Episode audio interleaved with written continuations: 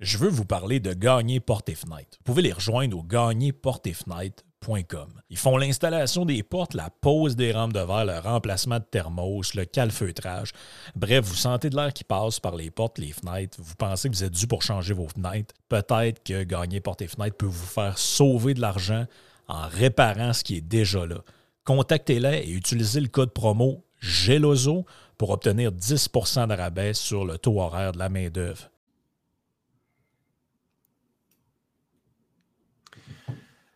Bon matin tout le monde, bienvenue en toute liberté avec Jonathan Poulain.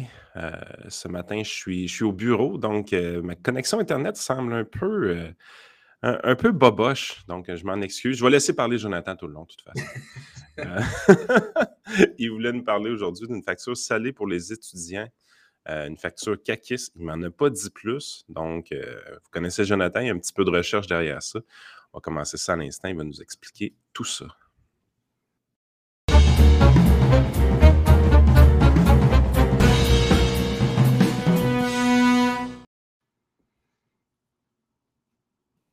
Salut! Yes, Jonathan. Bon, comme je disais, je vais te laisser aller plus un peu. Ma connexion fait dur, fait que je pense que ça va être mieux de ton côté. en tout cas, à date, le son, euh, le son est très bien, même si l'image, des fois, est plus. Alors, euh, n'hésite pas, euh, parce que je t'emmène dans. Je t'emmène quand même dans l'univers financier ce matin, donc c'est un, domaine que, tu connais bien. Puis d'ailleurs, faut rassurer les gens, nous ne sommes pas mardi matin, là, on ne vous recule pas dans la semaine. J'avoue, il, y a des, il y a des gens qui se mêlés un peu, probablement. Alors, euh, je voulais vous parler d'une facture, euh, ben, le titre, c'est une facture salée pour les diplômés du Québec là, euh, qui a été mise par la CAQ. Parce que dans les dernières semaines, je ne sais pas si toi, tu as des d'études ou si tu connais des gens qui ont des d'études, mais il y a beaucoup de personnes qui ont fait un sapresso euh, dans les dernières semaines. Je vous explique. Euh, durant la COVID, euh, donc, le gouvernement du Québec avait annoncé, pour aider là, en raison de la conjoncture difficile, avait annoncé la suspension du paiement des intérêts donc sur les prêts étudiants. Donc, ça, ça vise vraiment les diplômés parce que quand tu es aux études, tu ne payes pas d'intérêt sur tes prêts étudiants, puis tu as une période tampon de six mois quand tu termines tes études. Donc, c'est vraiment pour ceux c'est une mesure, dans le fond, pour aider euh, les diplômés. Et euh, vers la fin de 2022, euh, le gouvernement Trudeau, donc au fédéral, dans, son, dans son, ses annonces prébudgétaires et ses orgies de dépenses un peu partout, avait annoncé son intérêt, dans le fond, de venir un peu pérenniser euh, la suspension donc des intérêts sur les prêts étudiants des diplômes. Donc, ils ont sorti quand même euh, beaucoup d'argent et ça a été confirmé dans le budget, euh, dans le budget Freeland de, de l'automne dernier. Donc, sur cinq ans, le gouvernement Trudeau met de l'argent sur la table pour qu'il n'y ait plus d'intérêts sur les prêts étudiants. Donc là, tu regardes ça, tu dis bonne nouvelle. Euh, ça va être une mesure euh, pan-canadienne. Le gouvernement Trudeau a annoncé qu'il y aurait des mesures compensatoires pour les provinces, notamment le Québec, qui lui a son aide financière aux études. Et euh, la mesure transitoire du gouvernement du Québec prenait fin le 31 mars 2023. Donc, à partir du 1er avril, ceux qui sont peut-être assidus ou regardent ce qui rembourse la portion capital versus intérêt sur leur prêt, se sont rendus compte que, oh, tabarnouche, le capital baissait plus beaucoup à partir du 1er avril parce que le gouvernement du Québec a remis l'intérêt sur les prêts étudiants à, tenez-vous bien, 7,2% Donc, les taux d'intérêt sur les prêts étudiants sont. Avec l'augmentation des taux d'intérêt qu'on a vécu, c'est ça. Oui, sauf que euh, là où c'est n'est euh, pas logique quand on creuse, c'est, euh, puis là je vous donne les informations suivantes. Quand ils ont suspendu le taux durant la pandémie, ils disaient qu'ils voulaient venir en aide rapidement aux étudiants. Le taux était à 2,25% Donc, c'est quand même une hausse assez considérable en l'espace seulement, seulement d'un an. Puis, un des gros problèmes qu'il y a avec ça, c'est si vous vous souvenez le premier projet de loi ou le deuxième, qui a été passé par la CAQ, c'était quoi? C'était son fameux projet de loi sur le bouclier anti-inflation, hein? qui allait venir limiter des tarifs gouvernementaux pour aider la population, notamment en raison de la hausse de certains taux d'intérêt pour venir aider. Bien, dans la fameuse loi, parce que ce n'est plus un projet de loi, ça a été adopté, les frais de scolarité là, ont été limités à 3% jusqu'en 2026. Alors, est-ce qu'on peut m'expliquer si, dans une mesure anti-inflation qui vise les étudiants et les diplômés, on se dit, OK, on veut aider les étudiants, donc on va limiter une hausse à 3% jusqu'en 2026. Donc, le gouvernement n'a pas, fait une mesure seulement pour un an, il l'a fait sur quand même plusieurs années, mais vient par la porte d'en arrière, hop, chercher un peu ou remettre de l'argent avec un taux d'intérêt à 7,2% C'est pour ça que quand tu regardes les taux d'intérêt en général, tu dis OK, c'est normal, les taux augmentent. Mais quand tu regardes ça, tu te dis Ouais, mais dans un contexte où vous nous cassez les oreilles avec euh, un bouclier anti-inflation, il me semble qu'il y, a un manque de cohérence assez important ici. En 3% 7,2% puis ils n'ont pas été en rétro, par contre. Je veux dire, quand ils ont dit qu'ils ont annulé les taux d'intérêt passés, c'était réellement annulé. Ce n'était pas un report. Tout à fait. Tout à fait. Donc, il n'y a pas une accumulation ou une, augmentation en capital qui se fait parce qu'il y a un, un sur les intérêts. Euh, ça, effectivement, là-dessus, il n'y a pas eu de, rétroaction. Fait que dans le fond, ce qui arrive, c'est que c'est une méga surprise pour les étudiants parce que, je veux dire, ils vivent sensiblement la même chose que tout le monde a vécu un peu avec leur hypothèque, d'une certaine façon. Mais ça a été quand même progressif au niveau de l'hypothèque, dans le sens, à chaque fois qu'on haussait les taux de la Banque centrale, les gens le voyaient venir, s'adaptaient, euh, tandis que les étudiants qui ont peu d'expérience financière dans leur vie, il faut, se le dire, du jour au lendemain, on part de pas d'intérêt à paf, 7,2% C'est sûr que tu dois faire le saut quand même quand tu t'attends pas à ça. Tout à fait. Puis, tu sais, moi, je me souviens, c'est un gouvernement qui se targuait de, de dire que c'est le gouvernement des familles, mais on, a on, parle de pré-étudiant, fait que dans notre tête, on associe ça à étudiant, mais je vous rappelle que ça s'applique essentiellement aux diplômés. Donc, c'est des gens qui ont terminé leurs études. Souvent, c'est des jeunes professionnels, c'est des jeunes papas, mamans, ils, commencent leur carrière, euh, ils commencent, euh, ont probablement acheté une propriété. Donc, ça vient s'ajouter au fardeau quand même assez important des jeunes familles. Il y en a qui disent oh, les étudiants, c'est parce qu'on parle de pré-étudiants, mais dans les faits, ça vise essentiellement les jeunes professionnels et les jeunes familles qui sortent du réseau des études. Donc, pour moi, il y a une espèce de, déconnexion. Puis, euh, où est-ce que je trouve que euh, l'hypocrisie est quand même assez euh, à son compte? C'est quand on regarde les chiffres. première année, c'est 187 millions que Ottawa veut envoyer à Québec. Puis après ça, c'est 30 millions 130 millions sur 5 ans. Et moi, j'ai écouté les crédits budgétaires du ministère de l'Enseignement supérieur, hein, parce que les codes d'écoute. Tu étais un des six qui écoutait Mme Pascal Derry. moi, puis le régisseur du son qui écoutait, tu sais. Euh, et là, elle, ce qu'elle dit, c'est oui, mais là, nous, là, écoutez, au Québec, on a bonifié l'aide financière aux études. Puis je dois dire, tu sais, je tape souvent sur, euh, sur euh, les députés d'opposition, mais moi, j'étais très content qu'une des députées d'opposition là-dedans, c'était Marois Risky. Je la trouve euh, assez efficace comme, comme parlementaire. Des fois, on, on est chanceux de l'avoir sur certains dossiers. Et elle a vraiment talonné la ministre là-dessus parce qu'elle dit OK, mais combien ça vous coûte vos mesures? De bonification d'aide financière aux études. Parce qu'ils ont eu un chèque du fédéral. Tout à fait. Ils ont reçu de l'argent, puis ils vont en recevoir. Alors, la mesure de bonne... Puis c'est une bonne chose qui bonifie l'aide financière aux études. Moi, je n'ai pas de problème avec ça. 75 millions. OK, mais ils n'ont pas reçu un chèque de 130? 187 la première année. Et en ce moment, les projections, ça serait 130. Ça, là, c'est si tu fais euh, une simple règle de la proportionnalité de la population du Québec, tu sépares ça au Canada avec le budget fédéral. Mais ça n'empêche pas le Québec, dans ses négociations, de demander un peu plus. De demander. Habituellement, le Québec ne se prive pas de demander un peu plus.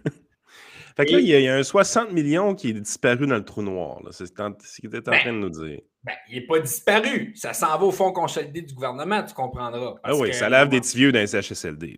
À un moment donné, si tu veux euh, patcher euh, toutes tes, promesses, il euh, ben, faut que tu trouves, trouves de l'argent quelque part.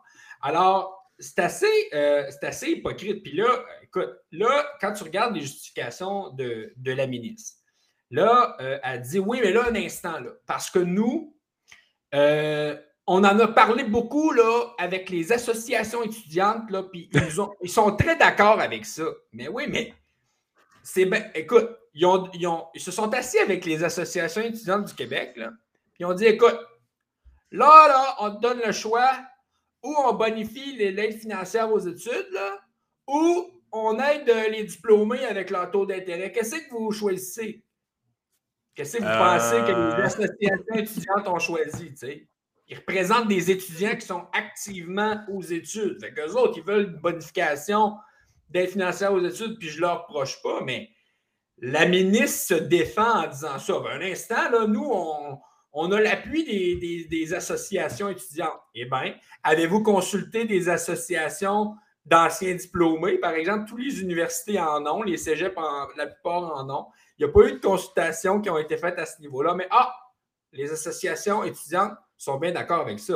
Ben écoute, c'est bien évident.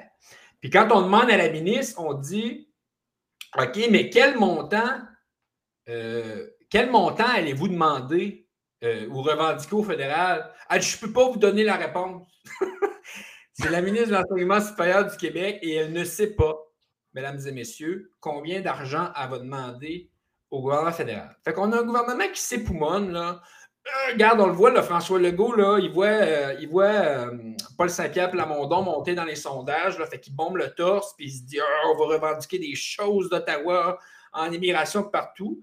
Mais quand on arrive à faire l'épreuve des faits, on a un dossier concret où, écoute, moi, euh, si j'étais au fédéral, je ne suis pas sûr que j'aurais probablement pas encouragé le gouvernement Trudeau à faire un orgie de dépenses irresponsable comme il l'a fait. Mais une fois qu'il met l'argent sur la table, faut comme Québec, il faut toujours bien aller chercher notre. Sinon, c'est les autres qui vont l'avoir, une fois que le gouvernement fédéral a pris la décision.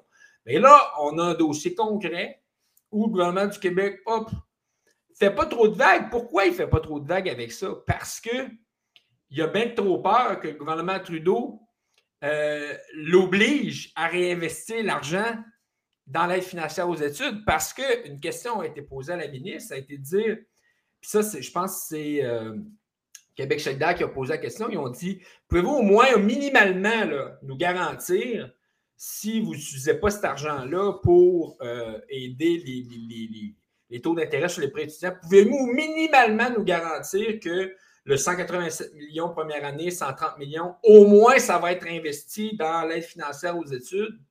La réponse, c'est je ne peux pas vous le garantir. Le trou noir. ça va dans le trou noir. Puis, écoute, je te dis, la ministre était comme, ben, c'est la prérogative du gouvernement du Québec de décider où les sommes vont être investies. Hey, une minute, là. Es-tu en train de réaliser qu'elle est assise dans le gouvernement du Québec, elle est ministre, là?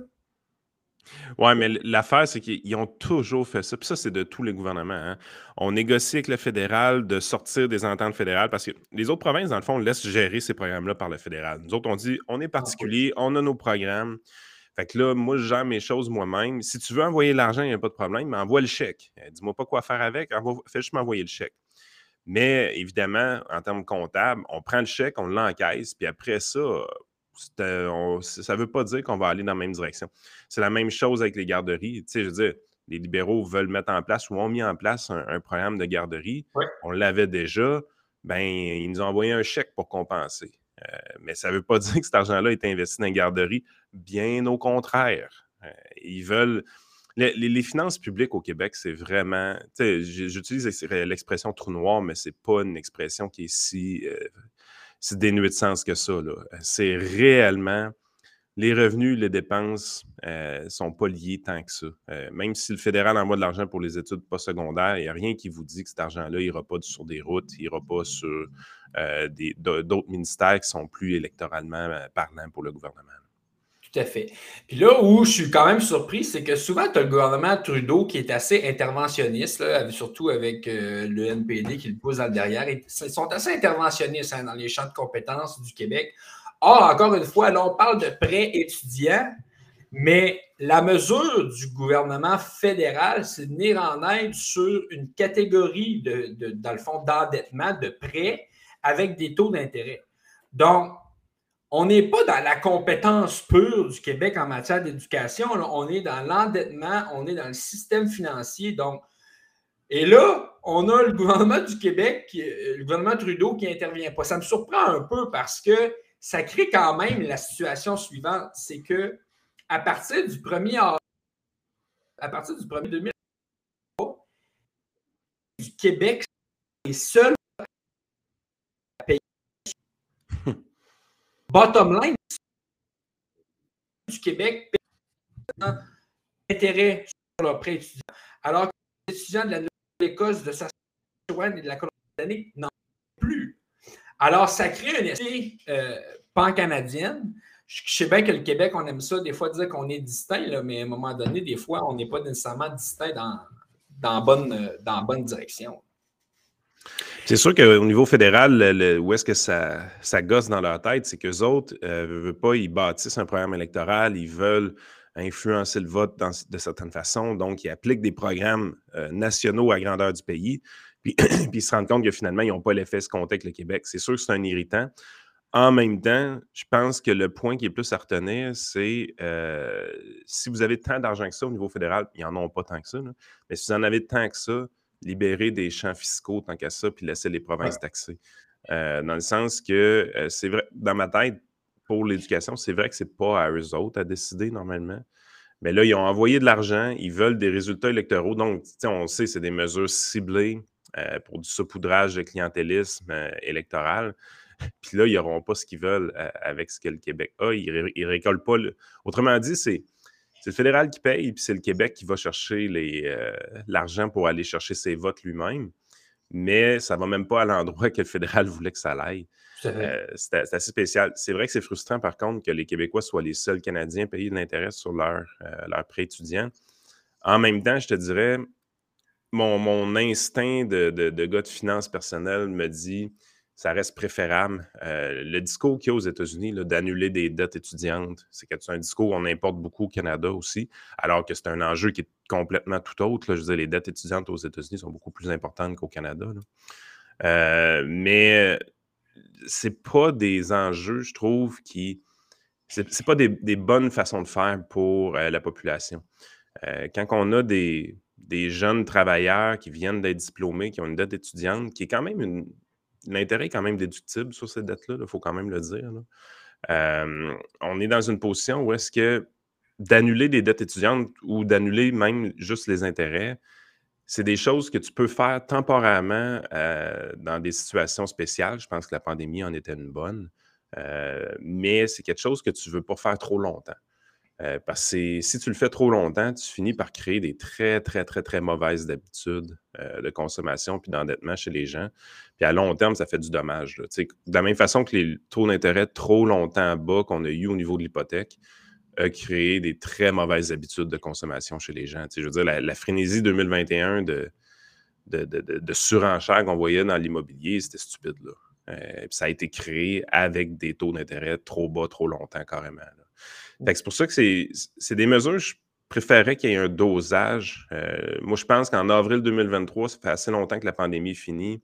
Remettre les intérêts, c'est une bonne chose. Euh, même ça aurait dû être fait avant parce que justement, euh, c'est un mauvais coup que les gens mangent. de, passer de 0 à 7,2% sur un prêt, tu n'as pas de fun à regarder ça. tu fais le saut en, en, joie le vert, surtout que tu le vois pas venir tant que ça, cette affaire-là. Les, les, gens se, font prendre par surprise, ils n'ont pas planifié dans leur budget. Oui.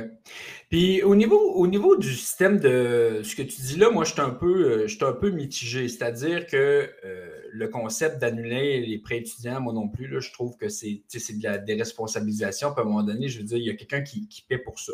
Mais je pense quand même, et là, je vais, je vais faire des amis chez Québec solidaire, mais je, je, je pense quand même qu'il y a une réforme en profondeur à voir au niveau euh, des prêts étudiants parce qu'en ce moment, il n'y a pas de raison pour lesquels on permet aux institutions financières de se faire autant d'argent avec des prêts étudiants. Je m'explique. Euh, d'abord, effectivement, tu l'as dit, il y, a, euh, il y a une déduction pour, euh, pour les intérêts payés. Donc, ça a un coût pour l'État, un coût de renonciation pour l'État parce qu'elle offre un crédit d'impôt. Mais c'est quand même un crédit d'impôt qui est intéressant pour les diplômés qui vont faire des bons salaires. Mais on le sait que dans la réalité, ce n'est pas parce que tu as un diplôme collégial universitaire que tu dois faire nécessairement un, un bon salaire. Donc, ton crédit d'impôt, il ne sert pas à grand-chose si ton impôt n'est pas très bas, n'est pas très élevé. Donc, il y a ça, mais encore plus élevé, c'est que moi, euh, c'est que c'est un prêt avec absolument aucun risque. Dans les dernières années, ils ont modifié les lois en matière de faillite et insolvabilité pour empêcher qu'un prêt étudiant puisse passer à la trappe lorsqu'une personne déclare faillite. Donc, les, les, hmm. institutions financières ont pratiquement. Il n'y a pas de. Tu me l'apprends, cela. Il n'y a pas de. Oui, avant, là, parce qu'avant, il y a eu une espèce de vague où euh, c'était à la mode, là, les gens euh, se mariaient pour avoir des prêts de bourse, puis euh, ils remplissaient là, le crédit à côté, ils diplômaient, ils déclaraient faillite, la, dette passait en faillite. Maintenant, c'est impossible. Donc, si demain matin, vous déclarez faillite, bien, il va rester quand même un passif c'est parce qu'une dette de l'aide financière aux études ne peut pas être éliminée par une faillite. Ça a été modifié dans les lois il y a quelques années. Donc, ça fait en même sorte que, l'impôt personnel, généralement. Euh, parce que si tu fais faillite puis tu as une dette d'impôt, normalement, ça ne disparaît pas avec la faillite. Tout à fait. Alors, pour moi, c'est un prêt qui n'a absolument aucun risque pour l'institution financière. Ce n'est pas comme, admettons, Là, euh, tu es, dans les hypothèques, il y a une bulle. À un moment donné, l'institution financière, elle se ramasse avec un parc euh, immobilier, la fameuse expression les gens viennent remettre les clés. Risque pour une institution financière. Alors, tu dis, bon, ben, on est dans, un marché, il y a des risques, fait que ça, ça, vient avec une contrepartie financière. Alors là, il n'y en a pas de risque. C'est un prêt qui est. Mais ça, j'embarque là-dedans. Hein. Ça, j'embarque là-dedans. J'embarque là-dedans ce que tu dis là parce que euh, c'est pas une affaire d'être QS ou pas, mais dans, toute logique, le prêt que tu vas euh, engendrer avec une institution financière, plus l'institution financière prend du risque, plus elle, elle doit charger un taux d'intérêt élevé, mais moins elle prend de risque, moins elle va charger un taux d'intérêt élevé.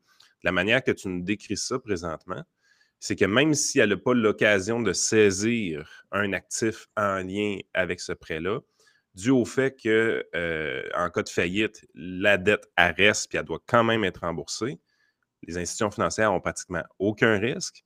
À ce moment-là, le taux d'intérêt devrait être même plus faible que celui d'une hypothèque. Tout à fait. Puis en plus, euh, tu sais, je disais tantôt, quand vous êtes aux études, euh, vous ne payez pas d'intérêt, puis après, vous avez une période tampon de six mois.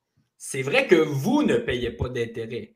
Mais pendant ce temps-là, le, gouvernement paie de l'intérêt en votre nom aux institutions financières. C'est pour ça que moi, honnêtement, ça, a un coût énorme pour la société pour essentiellement enrichir des institutions financières dans un programme qui n'a pas de risque. Alors, c'est pour ça que je dis, il y aurait probablement un, un tour de roue assez intéressant à faire là parce que euh, il y a énormément de besoins dans le système. Tu sais, si on, si on se compartimente puis on se dit les besoins dans le système d'éducation et d'enseignement supérieur, il me semble que euh, de l'argent, euh, on aurait besoin de réinvestissement. En ce moment, il y a des milliards qui sont dépensés en intérêts, soit par les diplômés d'une part, soit par le gouvernement au nom des étudiants d'une part dans les institutions financières alors qu'il y a zéro risque. Moi, j'ai un gros malaise avec ça. Je pense que ça pourrait être une réflexion intéressante. C'est sûr qu'on s'attaque à un lobby assez important. Oui, ouais, puis il faut, se le dire en haut du conseil financier, ce qu'on dit souvent aux gens, vu que l'intérêt est déductible, euh, c'est que vous êtes dans une position que vous n'êtes pas pressé de rembourser ce prêt-là. Euh, donc, si vous avez, par exemple, 5,5% d'intérêt sur votre hypothèque, mais que vous avez 7,2% sur votre prêt Étant donné que le prêt étudiant est déductible, normalement, tu devrais être plus pressé de rembourser ton hypothèque que le prêt étudiant euh, pour quelqu'un qui gagne des salaires autour de 52 000 et plus. Euh, fait que tu es vraiment dans une position où est-ce qu'on encourage même les gens à rembourser lentement ces prêts-là. C'est vrai que c'est une petite mine d'or pour les institutions financières, mais euh, là-dessus, j'embarque là-dedans. Honnêtement, je ne sais pas si c'est avec la réglementation qu'il faut régler ça ou voir, trouver une explication pourquoi c'est si élevé que ça. Moi, à mon avis, j'ai une petite idée. Je pense que le nombre d'institutions financières qui peuvent faire des prêts étudiants est relativement limité. Euh, si on permettait à des joueurs tels des banques virtuelles de jouer à ça, probablement que les taux d'intérêt seraient plus bas, surtout s'il n'y a pas de risque.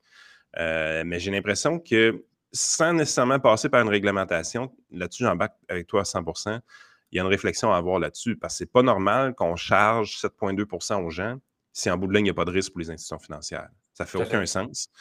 Euh, donc, à un moment donné, tu te dis, il se passe de quoi? Mon instinct premier me dit qu'il n'y a pas assez de joueurs dans l'industrie euh, qui font ce type de prêt-là. Euh, je pense que les institutions financières sont limitées, ceux-là qui, ont accès à ces programmes-là parce que le gouvernement est impliqué. Mais regardez qu'est-ce que ça fait quand il y a moins de compétition. Ça donne des aberrations comme ça. Parce que dans un marché compétitif, euh, il y a quelqu'un qui lèverait le flag. Écoutez, venez faire vos prêts étudiants chez nous. Les autres institutions vous chargent 7,2. Moi, je vais vous le faire à 4,5. Je n'ai pas de raison de ne pas le faire à 4,5. Euh, puis l'argent irait vite vers cette institution financière-là, j'ai l'impression. Mais mon feeling, c'est que les grandes banques canadiennes ne se font pas compétitionner par les petites banques virtuelles dans ce domaine-là. Absolument pas. Absolument pas. au Québec, c'est essentiellement Desjardins et les grandes banques qui, se partagent la tarte dessus. Là. Donc, euh, mais, écoute, moi, la réflexion, je ne suis pas allé pousser la réflexion à savoir quelle serait la façon de, le corriger, mais je pense que euh, surtout quand on a le gouvernement fédéral qui annonce son intention de rendre ça permanent, l'absence de, paiement d'intérêt, mais c'est quand même une mesure qui coûte euh, des centaines de millions de dollars par année au coffre de l'État.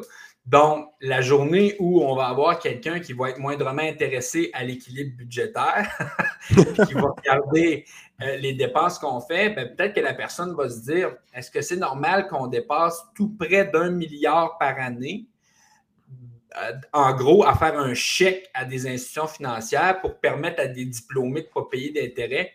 La question se pose. Exact. merci beaucoup. C'était super intéressant, Jonathan. Passe une bonne semaine. Pas top. Toi aussi. Salut.